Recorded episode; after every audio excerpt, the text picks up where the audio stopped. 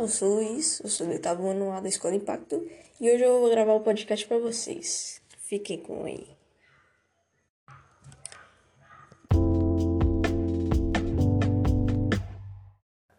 Hoje eu irei falar sobre Real Condition e Real Condition. É, esses conditionals né, em inglês são usados para descrever situações reais ou hipotéticas, sendo eles compostos por duas orações uma com conjugação with e if, e a outra, a principal, né? É a condição expressa em diferentes tipos de conditionals indica também diferentes graus que real pode ter. O real pode ser tanto aberto quanto real e real. Um real. Uma condição aberta indica que alguma coisa pode ser verdadeira, tornar-se verdadeira. Por outro lado, a condição real traz a ideia de algo que não é verdadeiro ou imaginário. Tá, né? Daí a gente vem aqui.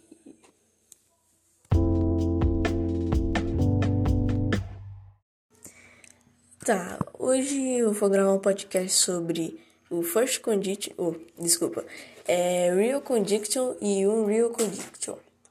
É que são possibilidades, né? É tipo um, um, tempo. É passado, futuro, pre, é, presente.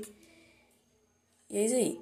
É, o first conditional, quando queremos falar situações futuras, prováveis ou reais. Futuras. Daí fala sobre o tempo, né? A oração, no, a, é, a estrutura dele é oração with no presente simples mas a oração principal com will, can, my ou might. O primeiro exemplo que eu tenho aqui é If it is sunny, we will go. Não, desculpa. We will go to the beach. Se você se estiver ensolarado, nós iremos à praia. A segunda oração que eu tenho aqui é If I have time, Why will correct the test? Se eu tiver tempo, eu corrigirei as provas. Daí a gente pula aqui para o second conditional, que é utilizado para falar situações presentes, futuras ou futuras, impossíveis ou prováveis. A estrutura dele é oração no with, oração with, no passado simples, mas a oração principal com would, could, might, é, mais verbo no infinitivo. E só isso. é, a primeira, o primeiro exemplo que eu tenho aqui é If he study more often, we he would get hard grades.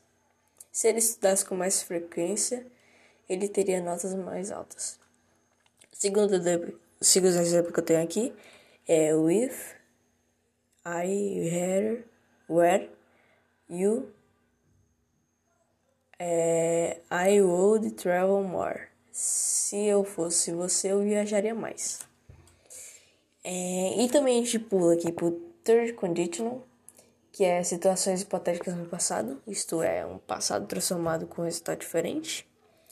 Que a estrutura dele, estrutura dele é oração with no passado, perfeito a oração principal com would, might, could, mais have, mais o participo passado. O primeiro exemplo que eu tenho aqui é with I had arrived five minutes é, early, I would not I would not have missed the meeting. Se tivesse chegado cinco minutos mais cedo, eu não teria perdido a reunião. If the teacher had not had not uh, given the answer, hers, I could have finished my light my light uh, homework. Se o professor não tivesse dado as respostas, eu poderia ter terminado a minha tarefa atrasada. E tem o conditional sem with, que é para zero conditional, pode-se utilizar when no lugar do if, que fica é, with you read, you read a lot, you improve your vocabulary. Se você lê muito, você melhora seu vocabulário. E o segundo exemplo é when you read a lot, you improve your vocabulary. É, quando você lê muito, você melhora o seu vocabulário. Que fica exatamente assim. E foi isso. Muito obrigado pela sua presença.